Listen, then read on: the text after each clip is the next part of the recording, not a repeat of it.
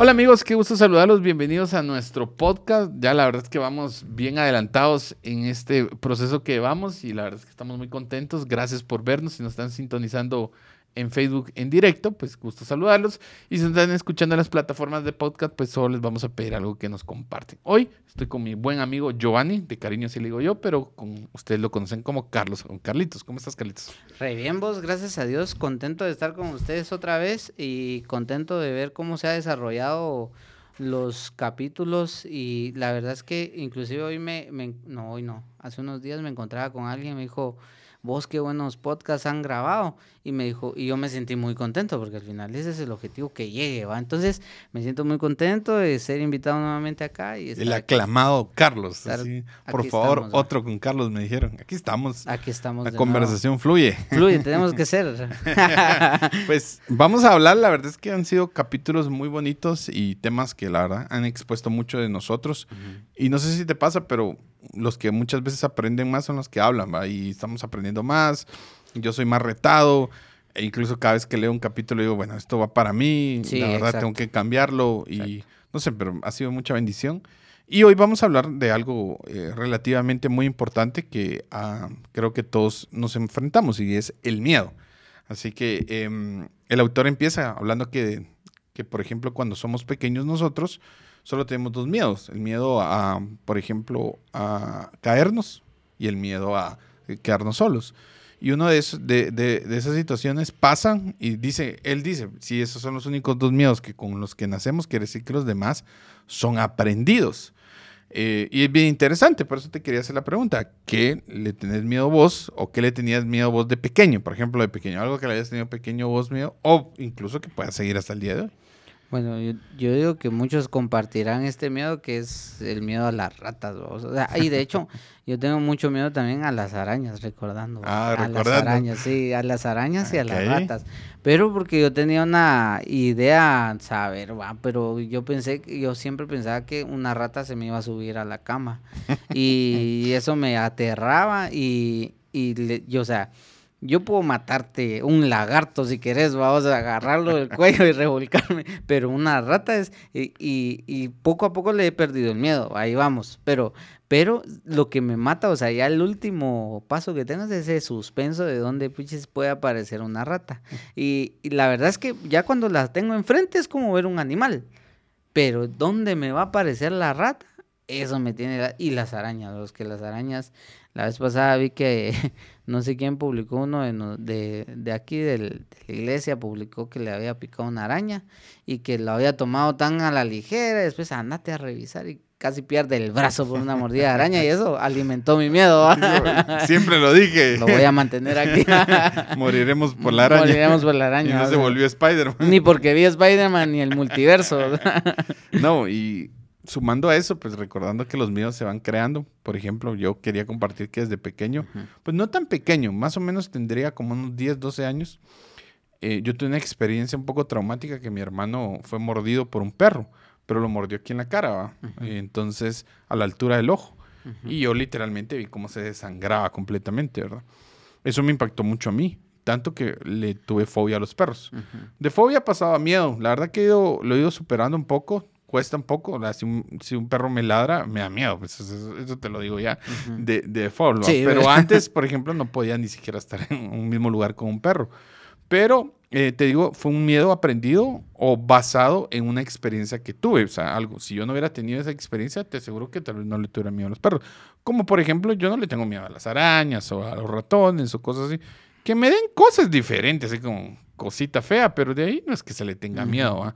Pero el miedo surge a raíz de que uno tiene una experiencia, algo que ha sucedido, algo que ha pasado. Entonces, em, como dijo el autor, es aprendido. Yo creo que las cosas van aprendiendo por experiencias que nosotros tenemos. A veces quedan esa experiencia, por ejemplo, cuando chocamos, si alguien maneja y chocó, ya no quiere seguir manejando, es porque, por ejemplo, tuvo una experiencia muy fuerte y cosas así podemos ir sumando, ¿verdad? Pero los miedos son parte de la vida porque en el proceso van sumando en nuestras vidas y vamos enfrentando esas circunstancias que, atravesamos, ¿verdad? Y, fíjate vos de que viendo, o sea, detrás de camerinos del miedo, digamos, atrás, me he dado cuenta que es, eh, como diría un video ahí que no sé si lo dijo Einstein, Einstein no, no sé cómo se pronuncia, pero Einstein. Y decía que eh, no hay oscuridad sino la ausencia de luz, pero ahí va. Muchas veces posiblemente el miedo sea la ausencia de seguridad. O sea, yo por ejemplo, me acuerdo de un libro que leí Lucas eh, y me acuerdo que decía que desde niños queremos tener la mayor seguridad. ¿Por qué? Porque, por ejemplo, cuando, no sé si te ha pasado con tus hijos, pero por ejemplo, uno va al carro y va a un destino, los hijos, aunque no conozcan, ellos no saben del mundo, lo más que saben es la iglesia y la casa, por lo menos los, los nuestros. Pero ellos quieren saber a dónde vamos. O sea, quieren tener la seguridad de saber, aunque vos le digas, mira, vamos a centro de estudios, saber qué. Entonces, pero les da seguridad saber. Entonces, ¿por qué? Yo pienso que el miedo a veces es esa falta de seguridad que tenemos en muchas cosas y por eso es que aún de grandes sigue apareciendo. Porque, por ejemplo, eh, nosotros decimos a veces, es que tengo temor a perder el trabajo, ni siquiera lo estás, no estás perdiendo, pero porque escuchaste un rumor de pasillo, un rumor de pasillo, eh, pero eso te empieza a alimentar ese miedo que antes no tenías y que ahora lo tenías, vamos. Interesante eso de, No, buen punto, yo creo porque al final se van, eh, van sucediendo a raíz de circunstancias y cosas que uno va enfrentando y algunas situaciones que, que, nosotros vamos perdiendo también. Y hablando de pérdidas, pues el autor numera cuatro miedos, ¿verdad? De los que quería hablar con vos. Y uno de esos, primero, el temor a la pérdida. No sé si te ha pasado. Bueno, de estos cuatro creo yo que tres creo que tengo yo y uno es el único que no, de los cuatro miedos. creo que todos. temor a la pérdida, pero puede ser temor a perder un ser querido, temor a perder eh, un trabajo, temor a perder un bienes, temor a perder muchas cosas. Entonces, es uno de los miedos que normalmente a veces no lo identificamos, pero que lo tenemos todos. Como lo que vos decías al principio, ¿verdad? Ese miedo a perder el trabajo, a que te van a despedir. No, medio, viste que, por ejemplo, eh, hubo una reestructuración, ya, me van a despedir. Viste que la empresa ya no está, eh, ¿cómo se llama? ya no está alquilando el otro nivel. Ah, no, ya fijo van a recortar. Entonces, todo esto te da un miedo perengue eh, a algo, ¿ah? constantemente porque tenés miedo a, que te, definitivamente te digan, mira, siempre gracias, ¿verdad? Y fíjate vos de que el, perder, definitivamente, lo que pasa es que hay mucha tela que cortar en la cuestión de las pérdidas, porque en realidad, por ejemplo, mm, yo me acuerdo de una película que vi que decía que, que era despedir a personas, decía, le decía un señor, usted no sabe el daño que me está haciendo al despedirme porque eh, la pérdida del empleo se compara a la pérdida de un ser querido, o sea, es un luto, en conclusión es un luto. Entonces, eh, soltar es lo que nos cuesta a nosotros y por eso no, al tener seguridad de que algo lo cubrimos, eso nos da, eso nos permite tener seguridad y nos, a la hora de saber que lo podemos perder, nos da miedo. Por eso es que muchos tenemos el tema de la muerte. Sabemos que todos nos podemos morir, pero nadie lo tiene presente. ¿Por qué? Porque tratamos de alejarnos de ese miedo a qué va a pasar y algunos que no saben qué es y que escuchan mucho salfate, que escuchan de todo, que nos vamos a ir a saber. pero, volver ratones. Nos vamos a volver ratones o lagartos. Pero, o sea, lo que, lo que sí es cierto es que eh, la parte del temor a perder algo es algo que muchas veces es lo primero que nos deberíamos de quitar porque nada tenemos seguro, o sea, no hay nada seguro en esta vida, más lo que hoy podamos, incluso la misma palabra de Dios dice que cada día trae su propio afán, es decir, de que nosotros deberíamos de, de tener por lo menos la paz de las cosas que hoy tenemos, porque mañana no sabemos, ni, ni nosotros sabemos si vamos a vivir. Nos pasa ahorita una moto y nos manda a volar. Esta, esta parte de tenerle miedo a, la pérdida también nace de, de creer que no somos bastante buenos para hacer las cosas, ¿verdad? Que normalmente el primero que van a despedir soy yo, ¿verdad? Entonces por, tengo miedo porque creo que sencillamente no creo serlo bastante bueno para quedarme en la empresa. No tengo esa seguridad, o sea, lo que yo hago, todo lo que yo hago. ¿Qué tienes miedo a perder? Eh, la vida. la vida. No, que tengo miedo a perder. Yo creo que lo que yo tengo miedo a perder, mira, la verdad que este es de los miedos que menos me ah, identifico, soy sincero. Espérate que lleguemos al, al, siguiente. ya te, Ahí vamos. Porque la verdad es que yo miedo a perder algo o a alguien. Yo la verdad que la muerte, me encanta hablar de la muerte. Siempre creo que la muerte es un paso hacia donde vamos. Y perder a un ser querido no, nunca ha sido un miedo. Así que, ay, mi mamá se va a morir. Sé que mi mamá va a morir. O sea, un día lo va a hacer. Uy, no hables de eso, me dicen, por favor pero si es algo natural, va a pasar, me va a doler, pero sé que va a estar en un buen lugar. O sea, tengo miedo a perder algo económicamente, pues al final siempre he perdido cosas. Te, soy sincero, en este es el que menos me identifico. La verdad es que no es que tenga miedo, y, pero te soy sincero, eh, surge a raíz a veces de que situaciones pasan. Recuerdo muy bien que cuando yo estaba trabajando en Independencia, hubo una vez que sí sentí miedo a que me despidieran. Entonces... Qué eh, feo. Feo, eso es bien feo, eso es bien feo. E incluso te lo quiero también comentar aquí. Eh, yo doy clases, por ejemplo, a, alumnos y nos dan por un contrato de cada año. O sea, no estoy ahí como parte de, una planilla, sino cada año terminan, te, te, notifican, te dan gracias, te dan tu cheque y todo. Entonces, te renuevan el contrato como si sos futbolista. Entonces, ese mismo día te dicen gracias, va a seguir el otro año y gracias no Entonces, siempre te soy sincero, ese día es el día que a mí yo siempre estoy nervioso, o sea, van a renovar el, gobierno, van a renovar, van a decir muchas gracias, pero sí, sí tengo ese temor y es vero feo. Pero hay personas que sí viven con eso todos los días. Todos los días te sentas en un escritorio pensando que te van a despedir. Todos los días pensás que llegas a la casa y no encontrás a la esposa o al esposo que se va a ir. Todos los días pensás de que eh, tu mamá ya no va a estar con vos, que no vas a tener esto, o, vas a, o todos los días salís del, del trabajo pensando que te van a robar el carro. Y fíjate de que estos son de la... Para mí vamos al revés, vamos. Para mí este es el, uno de los más fuertes porque de hecho muchas de las cosas malas que hice yo en el pasado era a raíz de perder la amistad de alguien, por ejemplo.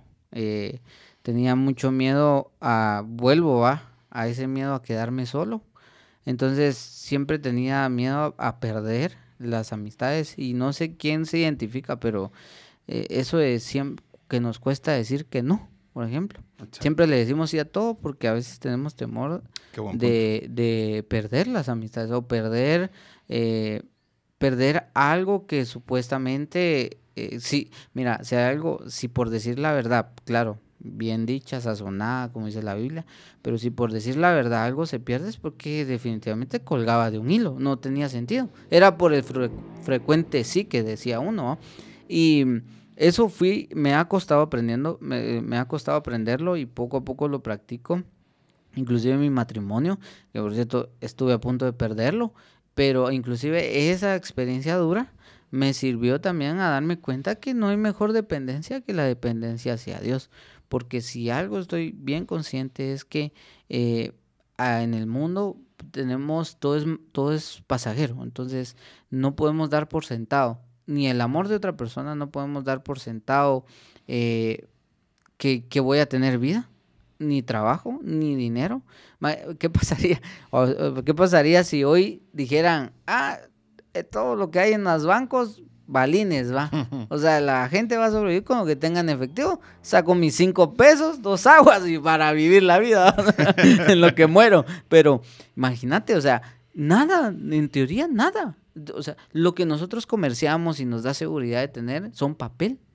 es, un, es papel o números en el caso de las cuentas. Entonces, a mí, me, yo lucho constantemente en, con, y eso es confiar, quitarme el temor, confiando en que Dios está al lado mío. Y había un libro que, que, mm, que hace poco leyeron en una, radio, decía, hágalo con miedo. Pero es, es por eso, ¿verdad? Porque si yo voy a perder una amistad por decirle que no, a algo que está haciendo mal, por miedo a perderla, igual lo tengo que hacer, porque puede ser que en vez de perderla, al contrario, se una más a mí. Qué buen punto. Y creo que al final también vos que trabajas con este miedo, en tu vida no es algo que, que, puedes eliminar siempre, o sea, es algo que normalmente está ahí y tienes que aprender a manejarlo. Sí. Porque no es que ya no siento miedo, o sea, soy, ¿cómo diría el libro? Juan sin miedo. O sea, sin miedo. no porque igual es algo que tienes que trabajarlo, tienes que ir eh, pensando y dependiendo de que no dependes de las personas, sino dependes de Dios. Pero siempre es algo que te va a afectar.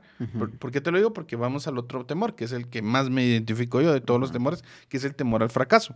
Por ejemplo, uno de mis miedos más grandes es fracasar. Fracasar como esposo, fracasar como padre es uno de mis miedos más grandes.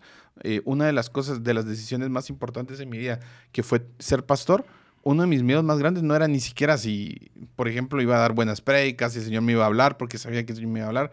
Mi miedo más grande era mis hijos, porque decía yo, como no, no sirve de nada que yo, por ejemplo, triunfe como un pastor reconocido y fracase como, como padre, como lo he visto muchas veces, Entonces, para mí, el fracaso es algo que de, lo, de las cosas que constantemente estoy batallando. Y surge, ¿sabes por qué?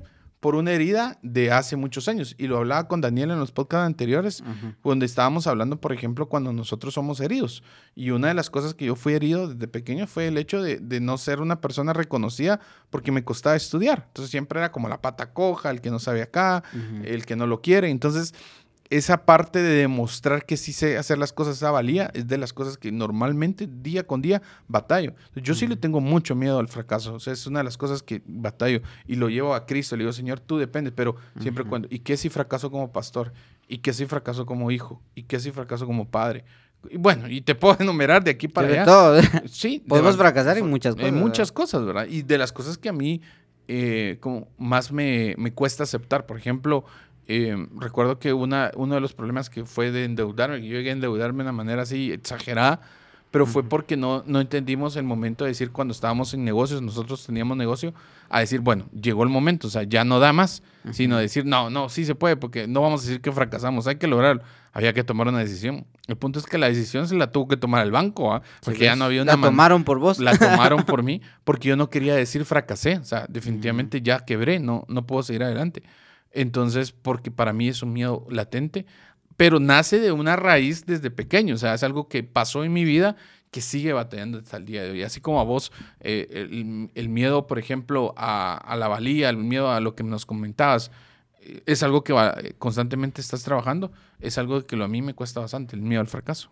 Y por, y por, eso el temor o el miedo no debería, aunque forma parte de nuestra vida, es el menos indicado a decirnos qué hacer, porque, mira, por ejemplo, el, fracaso es parte, o sea, podemos fracasar, o sea, es un 50, 50 o vamos, o sea, o vamos a fracasar o ya fracasamos, pero eso va a estar ahí, ¿por qué? Eh, porque existe la posibilidad que funcione y existe que no funcione algo que nosotros queremos hacer, inclusive los matrimonios los matrimonios, cuando uno no tuvo un buen noviazgo. O sea, es más el porcentaje de fracaso que podemos llegar a tener. Y aún así, se casa la gente. con el 10 me voy, con el 10 de 4 de éxito, me caso. Por eso dicen que el amor es ciego, pero. Bien, ciego. Pero, pero, nah, Felicitaciones a todos los que se casan. Felicidades, a nuestros novios. El amor. El amor todo lo puede. Pero el 4%. Pero eh, en realidad yo digo. ¿Cómo es que vamos a poder sobrellevar eso? Vos decís algo que me, llama mucho la atención porque yo también lo pienso así y seguro muchos los que están pasando por, por ese momento de que y si fracaso y si no me funciona, pero lo, lo has hecho a pesar del miedo al fracaso. Y ciertamente eh, te ha funcionado hacerlo en algunas veces, ¿va? Hoy no estaríamos aquí si vos no te hubieras animado a hacer un podcast, por ejemplo. ¿Y qué pasa si nadie lo ve?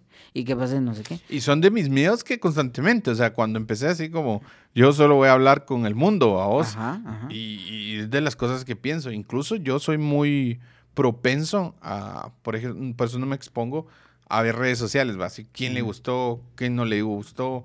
Em, bueno, y es mucho de, de eso de ver, estoy triunfando, estoy fracasando. Entonces es complicado, pero es de las cosas que, que se lucha con este miedo.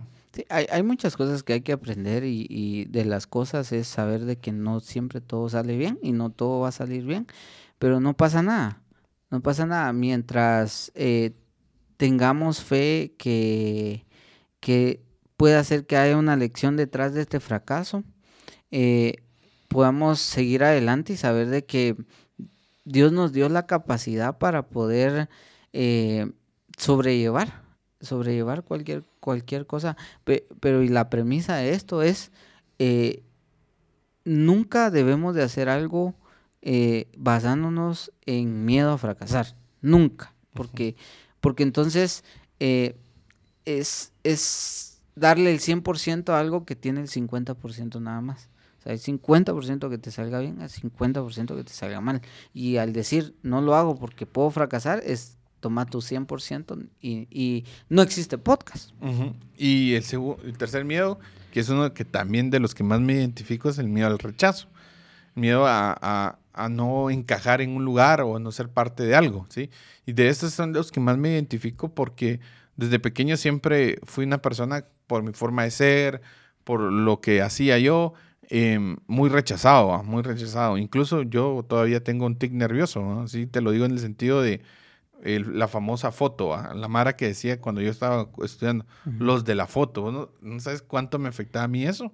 Yo detesto esa frase, así, los de la foto. Yo por eso es que, que, desde que tengo la oportunidad de liderar siempre he dicho, eso no me gusta. O sea, todos somos o nadie.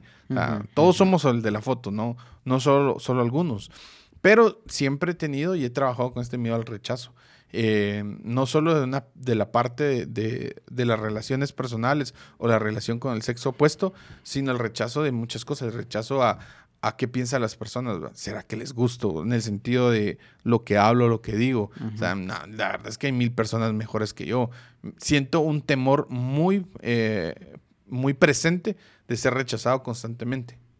Y, y, fíjate que, ¿cómo es eso? Ah? Porque al final los, la probabilidad de que nosotros seamos eh, rechazados es muy baja, porque en realidad cuando nosotros eh, somos quienes somos y no encajamos en, el, en algún lugar y somos rechazados, es un lugar donde no deberíamos de estar, donde no encajamos simplemente. O sea, a veces nosotros nos vestimos, hablamos, eh, vivimos, gastamos por el deseo de agradar a alguien y no ser rechazado. Pero así a lo lejos se ve el Carlos real, porque ya me vestí, ya hablé, ya gasté, con tal de ser aceptado. Y al que quieren es el Carlos artificial y no al Carlos real. Entonces, lo único que hice ahí fue darles a las personas que no quería que me rechazaran, darles una persona que no soy yo. Y cuando no puedo sostener eso, se da cuenta primero uno, De, primero uno se da cuenta que al quitar todo eso las personas se van, por ejemplo, en el mundo. Eso es muy común en el mundo. yo en el cristianismo creo que venimos muchos heridos al cristianismo, pero todos seguimos trabajando en nuestro corazón y es menos, no digo que no pasa, pero es menos, pero en el mundo pasa mucho, que cuando uno se va a tomar con alguien, cuando uno se va de fiesta con alguien, casi todo eso es artificial, porque cuando la fiesta se acaba, ya no hay nadie. Yo te decía porque yo salía de madrugada con mi hermano en las discotecas y aquellos grandes amigos que, que brindaban, que se reían, que te decían ja, y que venía amigo, a las 2 de la mañana cuando la disco cerraba, ya no estaban.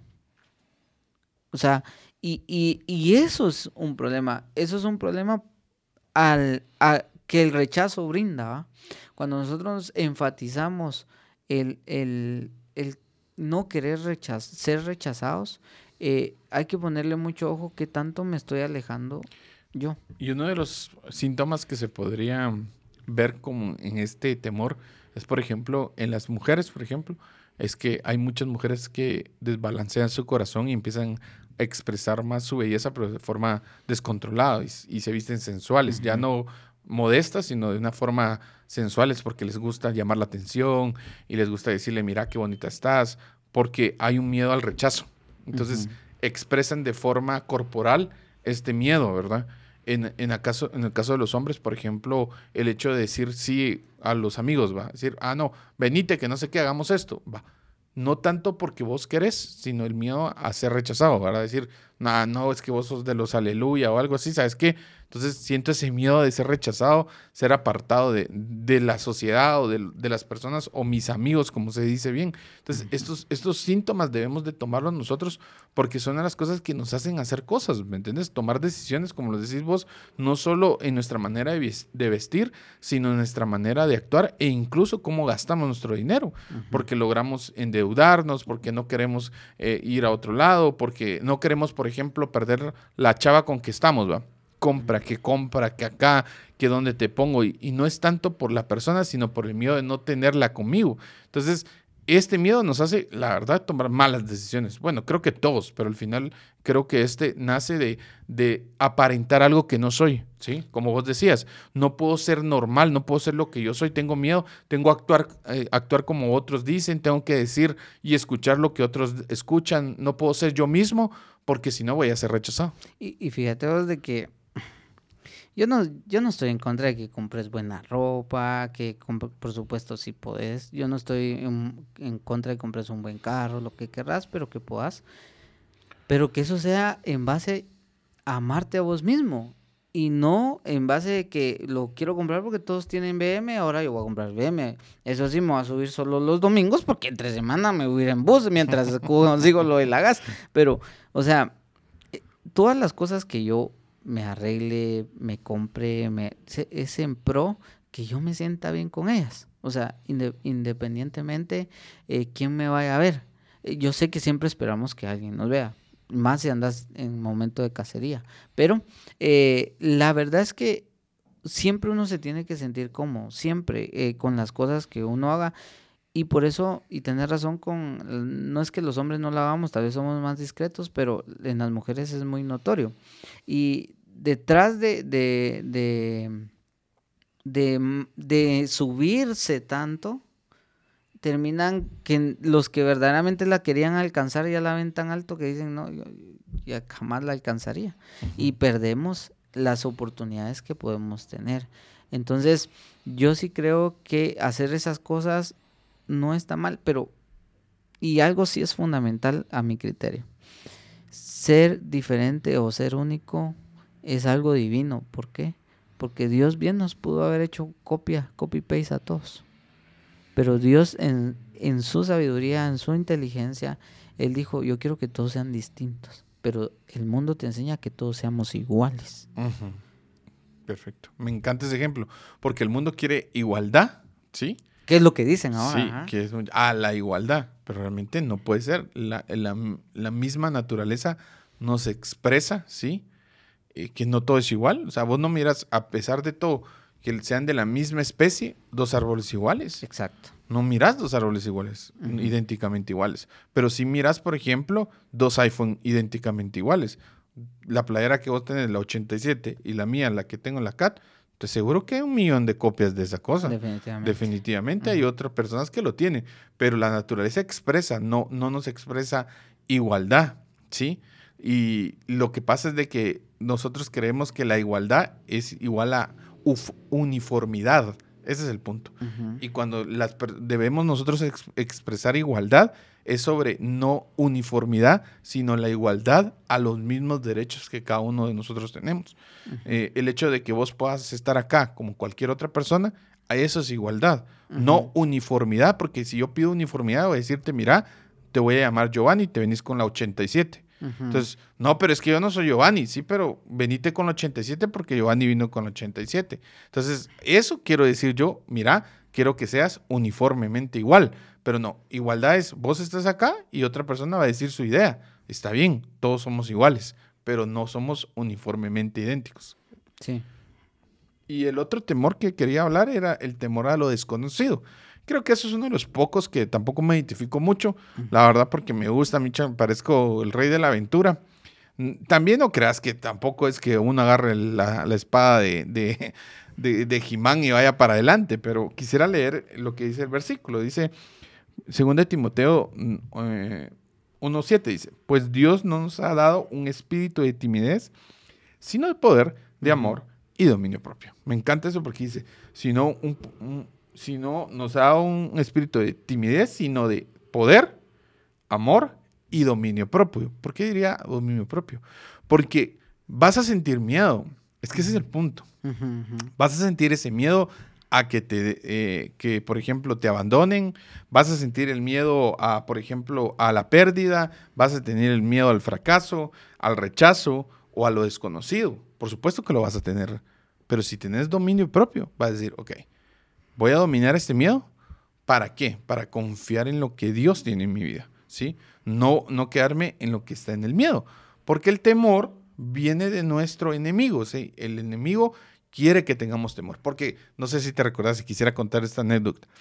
Como ya saben, yo tengo miedo eh, a los perros.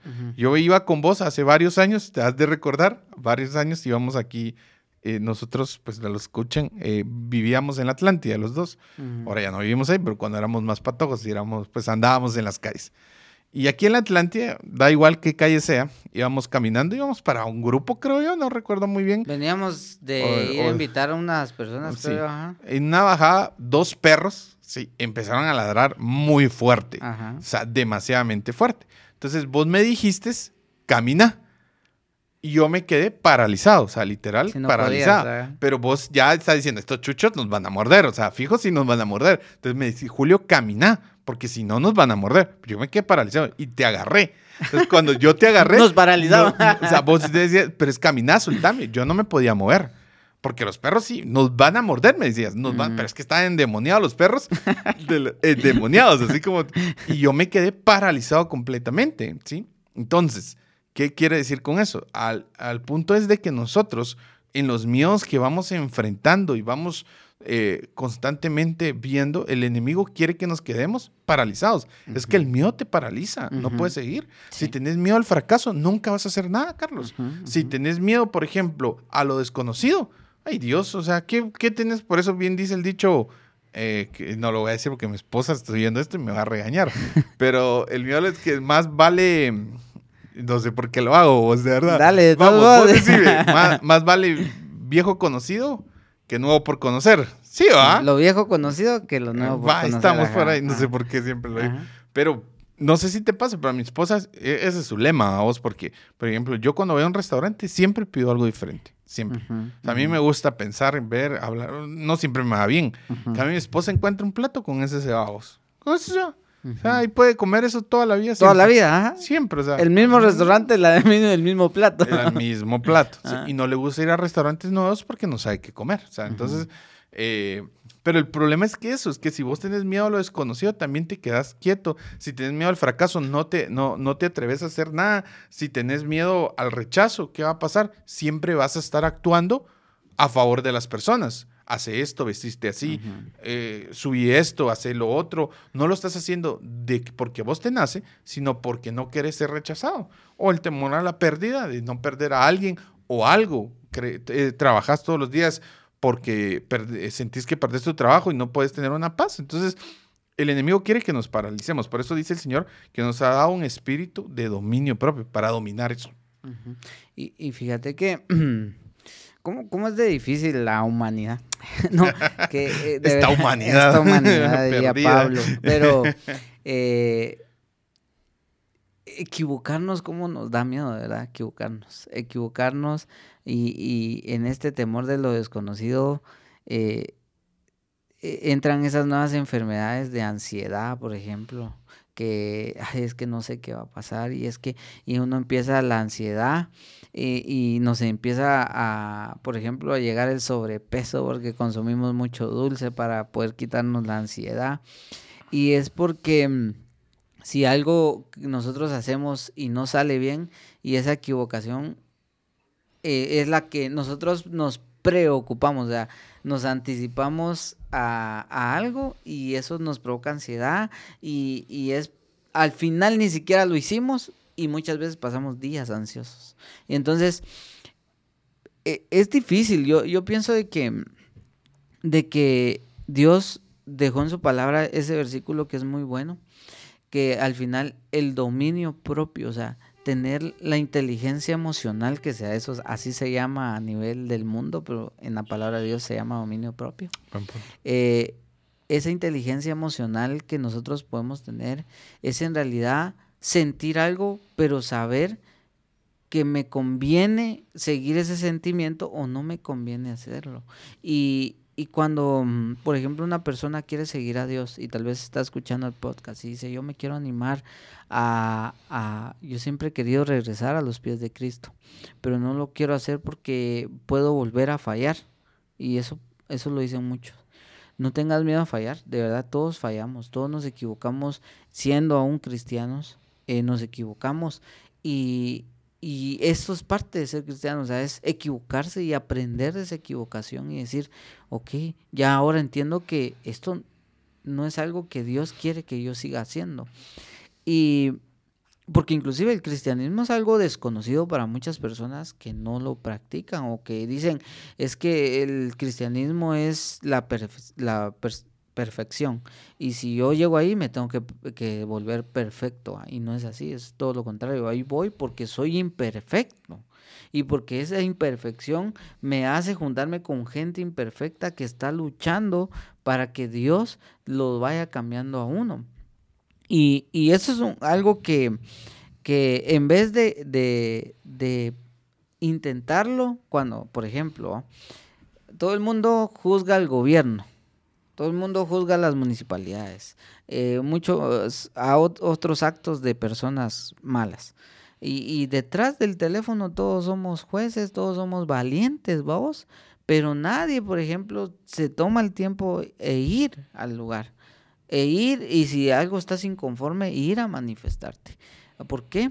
Porque eso desconocido lo quitan las redes sociales, porque hacen presencia de forma virtual cuando lo que necesitas es de forma presencial. Y, eso es lo mismo que yo, yo creo cuando, cuando somos cristianos. Mucha gente no quiere seguir el cristianismo porque tiene miedo a no cambiar cuando está cambiando. Qué buen punto. Muy buen punto. Y quiero leer lo que dice el libro en el autor. Me gustó mucho esta frase. Dice, el temor viene de nuestro enemigo. Él nos lanza bombas de humo constantemente, esperando cada vez que las confundamos con una granada.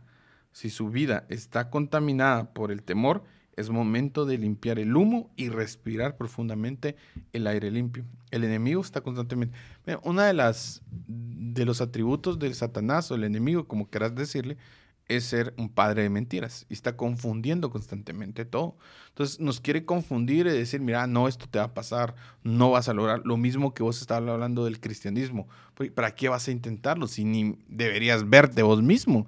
Ah, vos no lo vas a lograr. O ya lo intentaste una vez y mira dónde te quedaste, te quedaste a medias. Mira lo que haces en las noches, mira lo que entonces decís, sí, tenés razón. Eh, siento ese miedo a, a fallarle a Dios constantemente cuando la palabra dice que no hacen sus misericordias cada mañana. Y que vos lo has dicho, o sea, me gustó esa parte de decir, estás cambiando. Tal vez no lo mires vos al 100%, pero no sos el mismo. El que es expuesto a la palabra constantemente no va a ser el mismo. No lo es. No lo es. A pesar de que puedas estar constantemente fallando y te equivoques de una cosa y te equivoques de la otra, no vas a ser el mismo porque Dios está de tu lado y Dios te va a ir poco a poco llevando en, como dice la palabra, en la luz del, la, senda del justo va en la luz, eh, en aumento como la luz de la aurora. Entonces vas, tal vez tu aumento no es tan fuerte como vos quisieras, pero vas en ese camino, ¿verdad? Y fíjate que lo que pasa es que nosotros tenemos un criterio muy humano, vamos, o sea, eh, casi todo lo que nosotros practicamos lo llevamos a un razonamiento humano, porque somos humanos, lógico. Pero mm, la parte de, de Cristo, la parte del cristianismo, no es humano al final, es espiritual. Y cuando, y, por qué traje yo esto? Porque nosotros si traemos nuestro criterio a, a la perspectiva del mundo, mm, el mundo qué te va a decir, ¿sabes qué? Para estar así mejor no voy a la iglesia. Esa es la perspectiva del mundo. Si me voy a mi perspectiva, voy a decir, no, si yo estoy sigo fallando, entonces no, o sea, ya no fallo en lo mismo, tal vez otra cosa. Entonces ya no me desco ir a la iglesia porque me, me gusta ver pornografía. Pero claro que te va a gustar ver pornografía, si no, no fuera el comercio tan grande que hoy es. O sea, al ser humano le gusta ver pornografía. Pero, pero no es correcto verlo. ¿Por qué? Porque te daña. pero al, al punto en el que yo quiero llegar es que nunca... Eh, el temor eh, va a provenir de Dios. El temor viene del enemigo que nos lleva opciones o razonamientos a nuestra cabeza. Y hay algo que yo siempre digo y no sé cómo lo, lo, escuchas vos, pero yo digo, mucha gente nos quejamos de no hablar con Dios, porque no, no sé cómo hablarle, no sé qué. Pero cuando tenemos muchas cosas que pensar, nos pasamos horas hablándonos a nosotros mismos y pidiendo nuestro propio comentario. Es decir, no, si Carlos, vos sos muy malo, no, si no lo hubieras hecho. Y podemos pasar hasta una hora, media hora razonando entre ellos. Y luego me voy al, a, no, pero es que si lo hago, ¿qué van a decir los demás? Entonces escucho al enemigo lo que me está planteando. Y termino diciendo, ¿y qué pensará Dios? Y le doy un minuto. Nos, nos tomamos un café con Carlos, un café con el mundo y nos tomamos un cuquito con Dios eh, rapidísimo. ¿Por qué?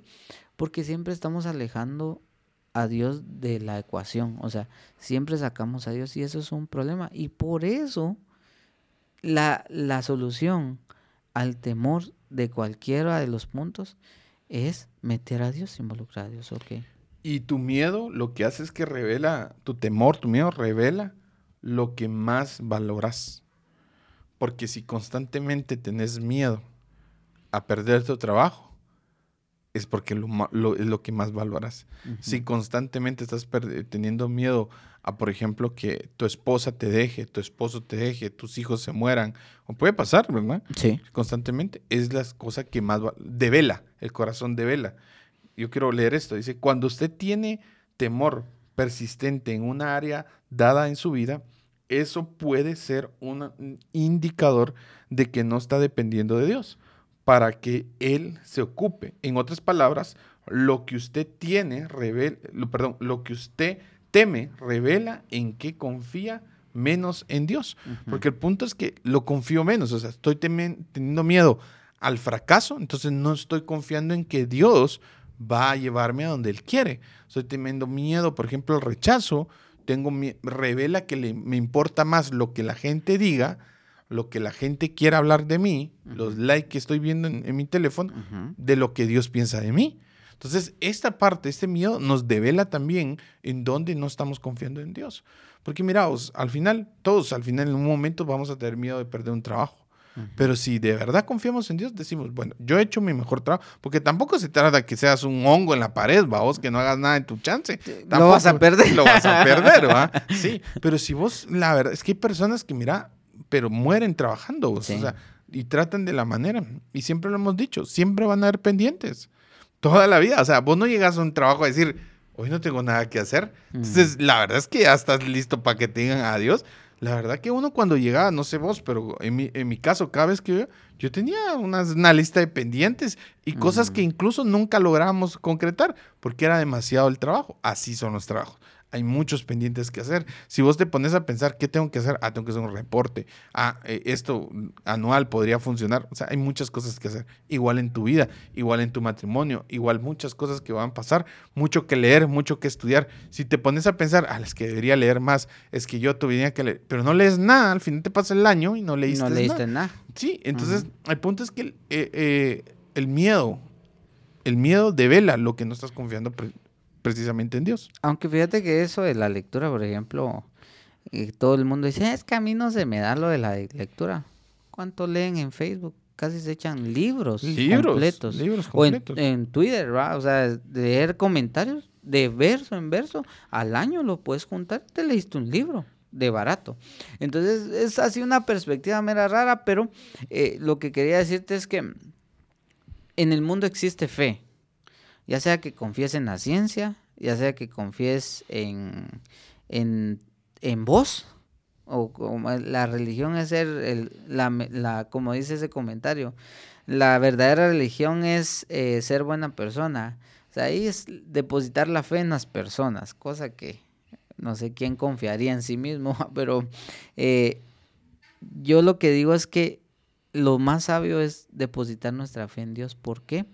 Porque como decís, ya sea el trabajo, la vida, lo que querrás, no es, es algo que no sabemos si lo vamos a tener el día de mañana. Entonces, ¿por qué voy a depositar mi fe ahí? O sea, miremosles la lógica, ¿verdad? O sea, de cierta manera, yo tengo fe que el banco no va a cerrar y que ahí va a estar mi dinero durante este año, en mi cuenta de ahorros tengo 100 mil y que ahí los va a mantener. Tengo fe en el banco. Pero si yo cambio esa fe y la dirijo a Dios, digo, no, tengo 100 mil en el banco, pero confío en Dios que el banco va a estar y de repente el banco cierra. Bueno, no pasó nada. De todos modos, perdí los 100 mil quetzales, pero mi emoción, mi, mi fe está depositada en Dios, no en los 100 mil.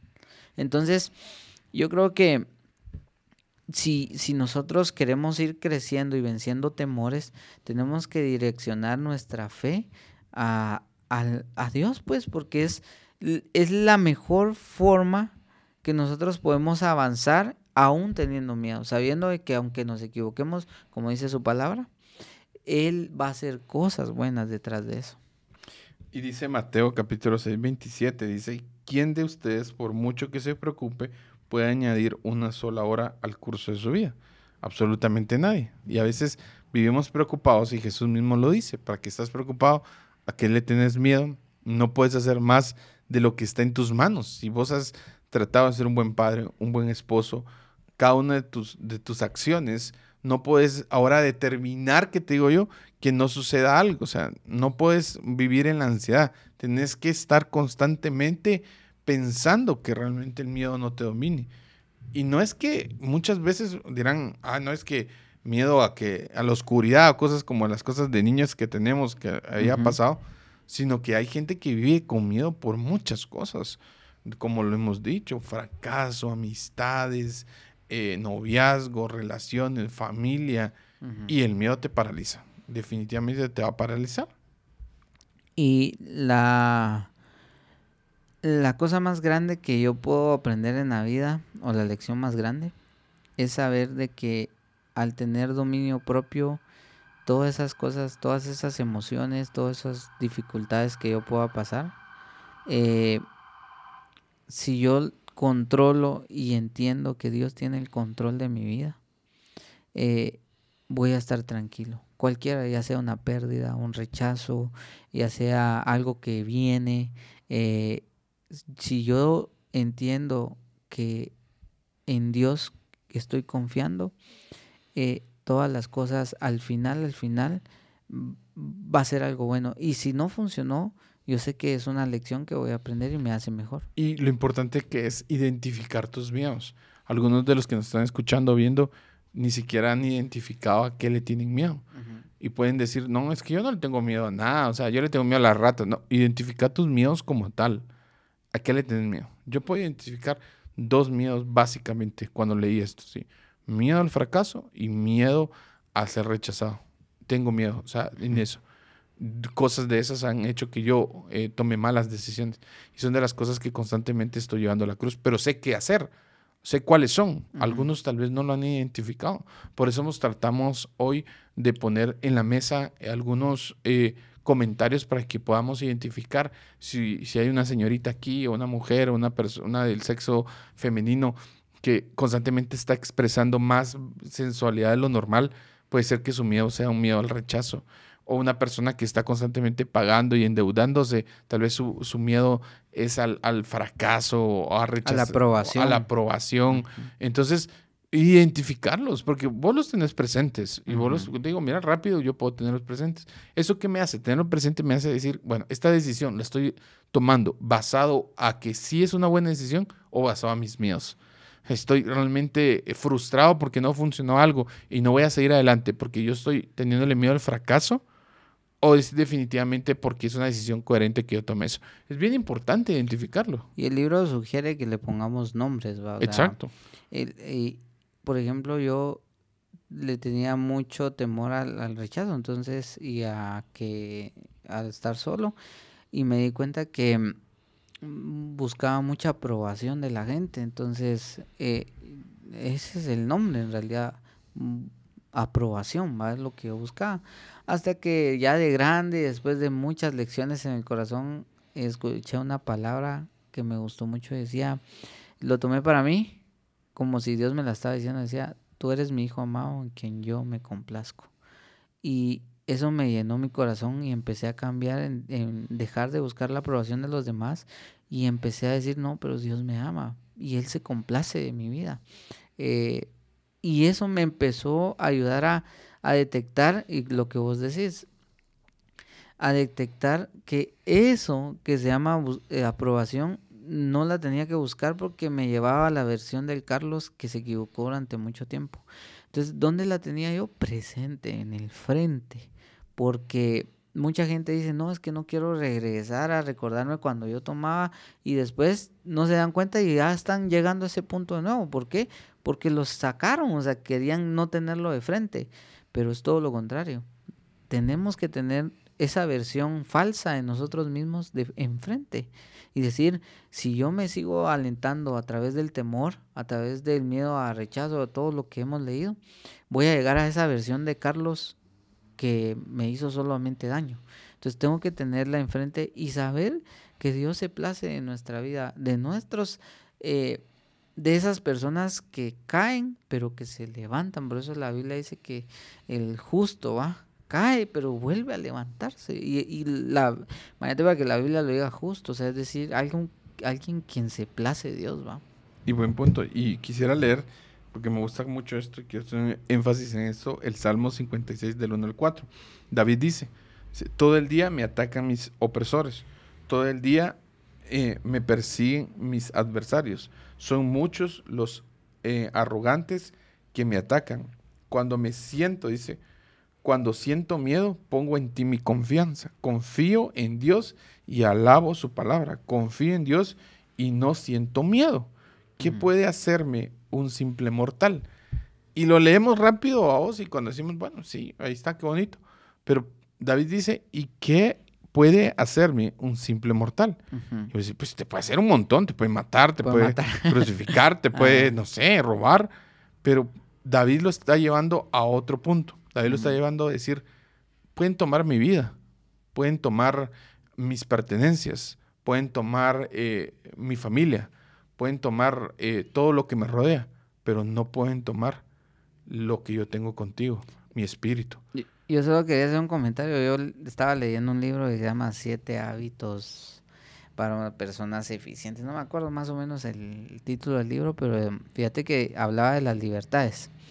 Y cuenta de la historia de una persona que, que estaba en un campo de concentración. Imagínate ahí, le quitaban, eh, los nazis le, le quitaban, les daban las horas de comer, les decían cuándo dormirse, les quitaban todo tipo de libertad que hoy podemos tener.